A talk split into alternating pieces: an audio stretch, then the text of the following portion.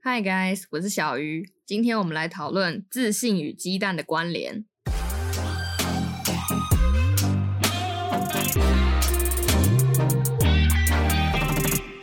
自信其实是一个很抽象的话题，不像存款、聪明、智商啊，或是身高体重一样可以用数字去量化。通常你只能很主观的去感受一个人他是有自信还是没有自信，透过你跟他的言语交流啊，或者是一些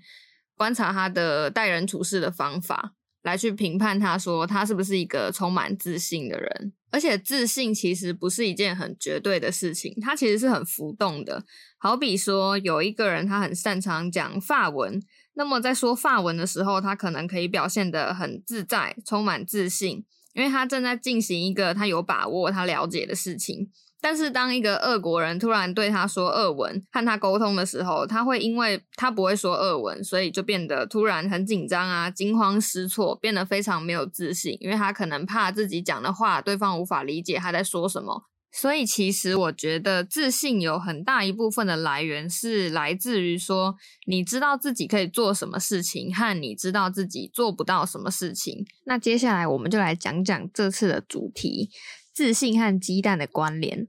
很多人的自信就和生鸡蛋一样，一旦摔到啊，或是受到打击，就会整个碎裂或炸开。但我觉得自信应该要像是水煮蛋，就算你摔碎了壳。但你的内在还是很充实饱满，意思就是你的自信其实是应该要受得起打击、经得起考验的。那就会讲到另外一个点，就是我觉得自信和鸡蛋很相像的一个部分哦，就是自信跟鸡蛋啊，其实都一样，不应该放在同一个篮子里面。你不能只依靠一件事情或一个才能来获得自信。如果你把自信 all in 在一个专长上面。那当你在那件事情上遇到挫折的时候，受到的伤害往往是更大的。这就是为什么有些人在事业或是专长上面受到打击后，就会就此一蹶不振的原因。比方说，你今天读书很好，你很有自信，但某天考试你考的差了，班上比较靠北的同学跑来跟你说：“哇，你这次怎么只考这样啊？”你心里一定会很干。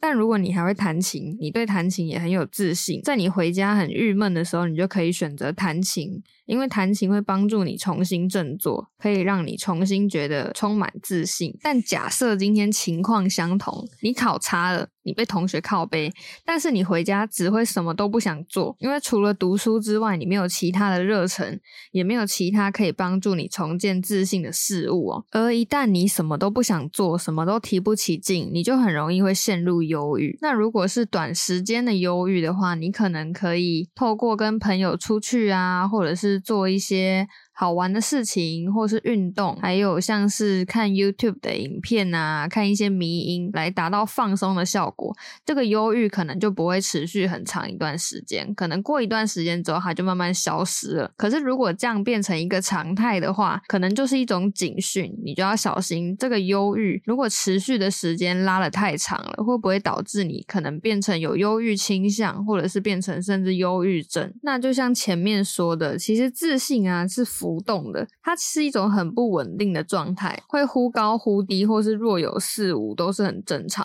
的。在你正在进行你很擅长的事物，或者是你比较了解的事情上面的时候，你自然表现得很有自信。但当你在做一些你比较不擅长的事情，或者是你比较不了解的事情的时候，你会觉得比较没有自信，那都是很正常的。有时候朋友可能会来跟我聊天啊，说他们正在经历低潮，觉得自己什么都做不好，觉得自己是一个没有。有用的人，那他来和我聊天的时候啊，通常比起只是一昧的安慰他，我会更希望去知道说他的痛点到底是什么。为什么有时候我们听了一场励志的演讲啊，或者是尝试了一个充满挑战的事物，获得了成就感，觉得自己很棒，觉得自己很好，很努力，但是可能过没几天就又回到了原点。我觉得主要的原因是因为当你受到了外在力量的鼓舞啊，不管是激励人心的书啊、演讲，或者只是那。那种让你充满干劲的 YouTube 影片，这些都只是暂时的。如果你受到了鼓励，但是你却没有做出任何的改变，你实际上其实只是听了一些鸡汤而已。只有当你意识到了自己的不足，并且为此做出改变，来让你自己多增加一个能力，或者是一个专长、才能，或者是才艺，才有办法真正让你从内而外的打造出自己的自信来源。我觉得第一步很重要的就是你必须要知道到你自己喜欢什么，不喜欢什么，有什么想要做的事情，或是不喜欢做的事情。如果你什么事情都不知道你是喜欢或是不喜欢的话，那你就从你开始有兴趣的地方去慢慢尝试看看。当你试的事情越来越多之后，你慢慢就可以知道自己喜欢什么事情，不喜欢什么事情了。那当你找到你感兴趣的事之后，该做的就是好好的去进行它。像假设你今天看到了一个影片，或者是听到了一一段旋律，觉得他的吉他很好听，让你对吉他产生兴趣了，那你就应该去摸摸看、碰碰看。或是如果你今天对于画画感兴趣，那你就应该拿起笔跟纸。好好的画画看，因为你如果不做的话，你永远不会知道自己的能耐在哪里。那当你开始之后，你去尝试了之后，你发现好像真的蛮有兴趣的，你就可以再去找更多的资源啊，像是从网络上看教学的影片，或者是去书店翻一些工具书，这都会对你就是培养自信的方向很有帮助。有一句话是说：“师傅领进门，修行看个人。”放在以前的话，可能会很局限，说师傅。是某一种特定的角色，像是老师、教练，或者是可能一些可以引导你方向的专家。但我觉得，其实以现在的时代来说，这个领你进门的老师不一定要是一个实际上的人。像你会对画画产生兴趣，其实可以从一个很简单的你看到的照片啊，或是你看到的别的绘师画的图片，然后你觉得很漂亮，你也想要画出像这样的图，所以你对画画开始有。兴趣，你想要去学习更多的方式。那假设说你是对跳舞有兴趣，好了，你可能是某天路过西门町，你在信义区可能看到一些舞者他们在拍影片，或者是你在网络上看到了一些舞者他们自己录的影片，然后你开始感兴趣，你也想要做一个跳舞的人，你想要学会跳舞，所以你开始对跳舞有兴趣，你开始去了解一些背后的动作啊，或者是技巧，这些出发点都。都可以变成领你进门的师傅的这个角色哦。其实它就是一个动机，让你对某件事情产生兴趣啊，有让你想要进一步了解的心。那接下来，随着你在一件事情上面花的时间越多越长，你就会对一件事情或是对一个技巧、一个才艺越来越有掌握。包含不管是课业上啊，假设你对某个科目很有兴趣，当你长时间的投注在他身上的话，你一定会变得越来越擅长，这样你就会开始慢慢建立你的自信哦。就是从这个才艺、这个你会的事情的来源去获得你的自信。那接下来就可以聊聊，就是关于真正的自信到底应该是什么样子的。这边提一些我个人的观点。第一个是，我觉得自信不应该是借由别人的称赞才可以得到提升。你可以虚心的接受其他人的赞美，但是你的信心来源不应该是受到他人的肯定，或是他。人的赞美才得以继续维持。当然，在你一开始建立自信的初期哦，来自他人的肯定还是有一定程度的重要性。但是，如果你只能借由他人的肯定来达成你自信心的维持的话，这其实就本末倒置了。因为你的自信应该是来自于你自己的成就感。如果当今天其他人不会再赞美你，或是肯定你所做的一切，然后你就因此变得没有自信的话，那其实你自信的来源就错了哦。第二个部分的话，我觉得就是你要敢于求救。这边的求救不是指说像是喊救命的那种求救，比较多的像是请教。当你在自己的领域里面遇到问题的时候，你要有勇气向其他人询问。你不一定需要坚持靠自己才能去找到答案哦，因为人本来就是群居动物，在演化的过程中啊，其实一定遇到过非常多的问题。那大多数的问题其实都是多一个人就是多一个脑袋，可以帮助你更好。的解决问题，也更有效率。第三个的话，我觉得是不要害怕改变。这边的改变不是指说那种就是改变自己的想法啊，或是态度什么的，比较多的是一个形象的问题。像我有一个朋友，他的个性是比较喜欢说一些干话，或者是平常都是嘻嘻哈哈的个性，就是会让人觉得他不是一个很正经的人。可是他却会弹钢琴，而且还弹得非常的好。那有一些人一开始可能会跟他说：“哇，看你的气质跟你表现出来的样子，完全不觉得你是个会弹钢琴的人呢。”会说什么啊？你的举手投足之间完全不像有一个优雅的内涵的感觉。有时候我们可能会因为这种外在的因素啊，所以限制了自己想要学什么东西，或者是想要接触什么事物的内心的渴望。因为有时候我们会觉得啊，我平常是个嘻嘻哈哈的人啊，我做这件事情适合吗？会不会跟我的形象有很大的差异性啊？啊会不会让人家觉得很奇怪？但这种问题最终还是要回归到你自己的本身，就是你想学习，你想要透过这件事情来增加自己的能力的欲望到底有多少？你是觉得这件事情对你来说可有可无，还是今天你如果没有学到这件事情，或者是你没有去接触它，你可能接下来的一段时间你会一直耿耿于怀，心里会一直想着这件事情，甚至可能你没有接触它，导致你在五年、十年之后后悔。如果我当当初有做什么什么事情，那就好了。比起某些事情你不做而后悔哦，其实我一直都是更倾向于说去做了之后才后悔，因为两种后悔的心理感受其实是不太一样的。如果你没有做一件事情而感到后悔的话，其实那个感觉会更像是遗憾。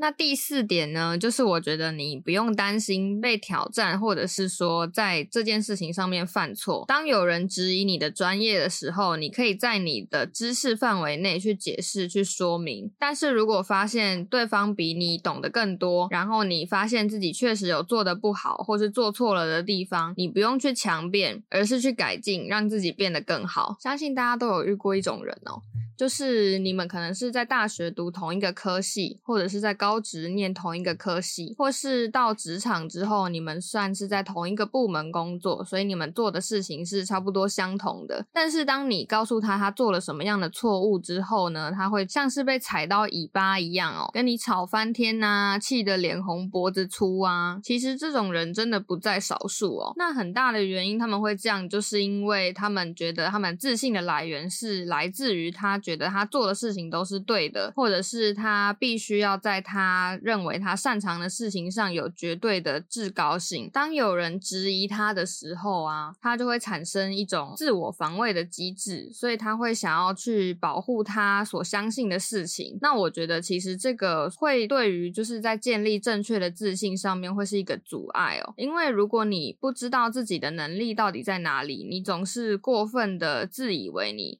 懂的事情比别人多啊，不需要受到他人的批评或是质疑啊。的时候呢，你常常就会产生大家所说的一个迷之自信哦。那我觉得这样的迷之自信其实不会让你变得更好，反而会在某些特定的时间点让大家觉得你是个很难相处啊，或者是一个很讨厌的人。这样对你的人际交往啊是完全没有帮助的。那当然，以上说的这些获得自信的来源哦，一定是要一个合法的事情。你不能说啊，我当诈骗集团的车手当的很有成就感啊，我当的很有。自信啊，这样一定是不行的。希望大家不要误解我的意思。那我觉得结论呢，就是自信呢是来自于自己。你必须从自己为中心发散出去哦，就是你要忠于自己。你喜欢什么事情，你就去尝试看看。那你做了之后，也许你不喜欢，那你就不要继续了。如果你发现你很喜欢的话，那就是你很幸运，你就知道自己可以从什么样的事情、什么样的点去努力，然后让自己变成一个有自信的人。那记得出发点一定要是为了让自己更好哦，不要因为迎合别人的期待啊，或是希望得到别人的赞美才去做这件事情哦。这样的话，意义就逐渐被模糊了。那今天的节目就差不多这样啦，